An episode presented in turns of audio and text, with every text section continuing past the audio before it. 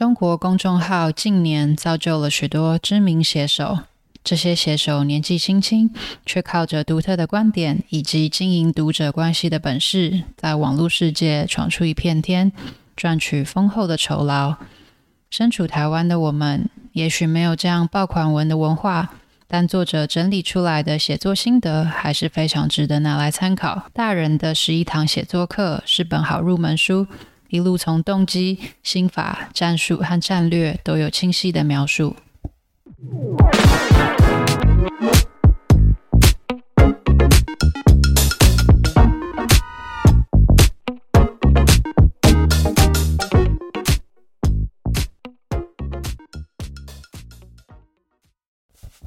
作者开宗明义的表示，只有进行公开写作，你的文字才能帮助你打造个人品牌。帮助你高效连接人脉和资源。最近因为疫情关系，很多人都在家上班，我也不例外。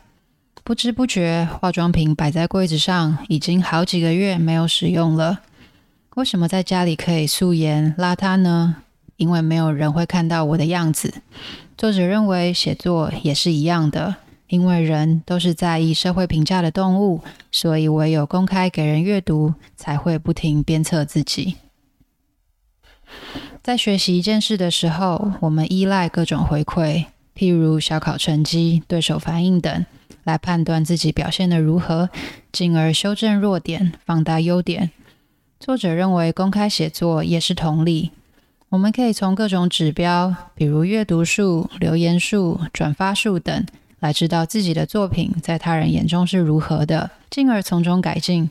久而久之，就会变成一个正向循环的回圈。也就是这套回馈系统会成为写作系统的一环。如果有在看百老汇的朋友，就会知道那些演员们每天都要上演一样的戏码，全年无休。如果是长青剧本，甚至数十年如一日。如果访问演员，是什么支撑着他们每天尽力做到像唯一一次登台表演呢？相信不少演员会回答。观众的掌声是他们演出的动力，带给他们力量。作者认为，如果是私密写作，无论写得好不好，都不会有人回应，久了自然容易懈怠。而经由公开写作的众人留言，久而久之就容易养成习惯，不停地写。因此，只有公开写作才是真正完整的写作。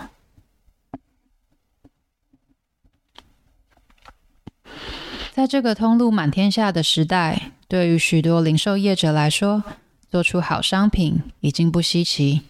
真正重要的是，要如何将商品在对的时间送到客户手中。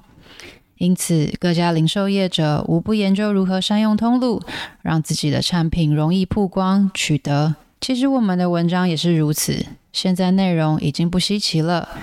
任何人都能够在各种媒体上取得源源不绝的内容来阅读，所以，身为一位内容创作者，我们不能再觉得只要写好文章就会有有人来看，这就是典型的产品思维，忽略了服务思思维。服务思维说的是，当内容不稀奇的时候，你要怎么最有效地帮助读者吸取资讯呢？书中也提供五种方法。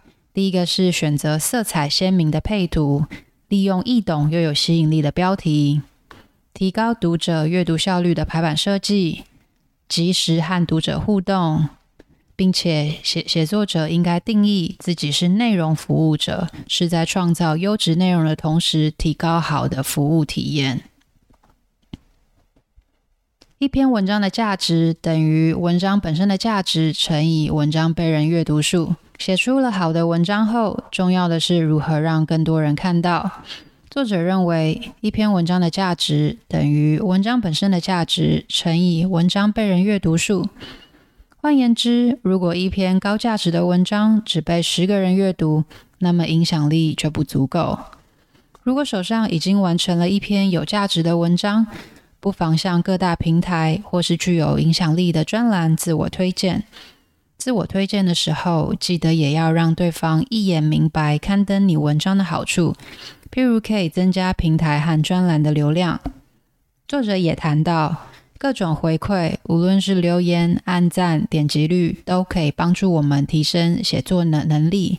比如，可以根据阅读数提高自己的选题和下标能力，能够洞察读者需求和揣摩人性的能力。这样子一来，对于和整个世界相处都有帮助。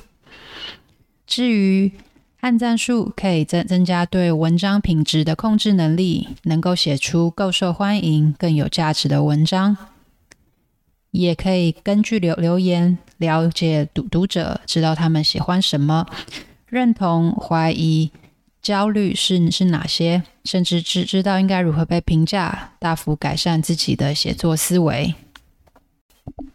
书中也贴心的帮读者整理出几种有写作赚钱的模式，分为直接和间接。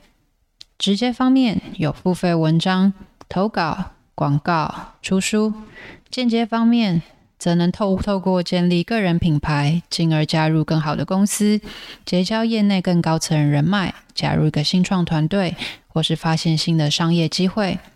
你也可以因因为增加职场竞争力。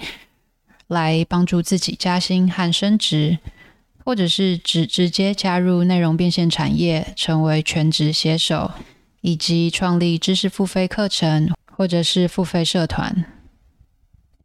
大人的十一堂写作课，对我收获最多的地方是公开写作、回馈系统以及自我推荐。这些面向打破了过去写作者。总是关注在写作、文章、作品本身的思维，鼓励写作者们走出去，接触这个世界，与读者有更多的互动。这样做可以免于总是处于自嗨或者是曲曲高和寡的情况。的确，如果写作者的目标是要成为小说家、文学家，也许作作品本身才是最重要的。但如如果目标是要做个人品牌、开创事业、变现，那么就不能不了解市场，和市场做互动。如果你也想透过写作达达成上述目标，不妨也尝试着更大胆些，将作品投稿到不同的社交媒体，随着得到各种读者的回馈，帮助自己在写作这条路上走得更长更远。Hello，希望今天这一集有帮助到你。如果想要阅读文字版，连接放在说明栏，请追踪中途笔记，我会持续与你分享。那我们下次再见。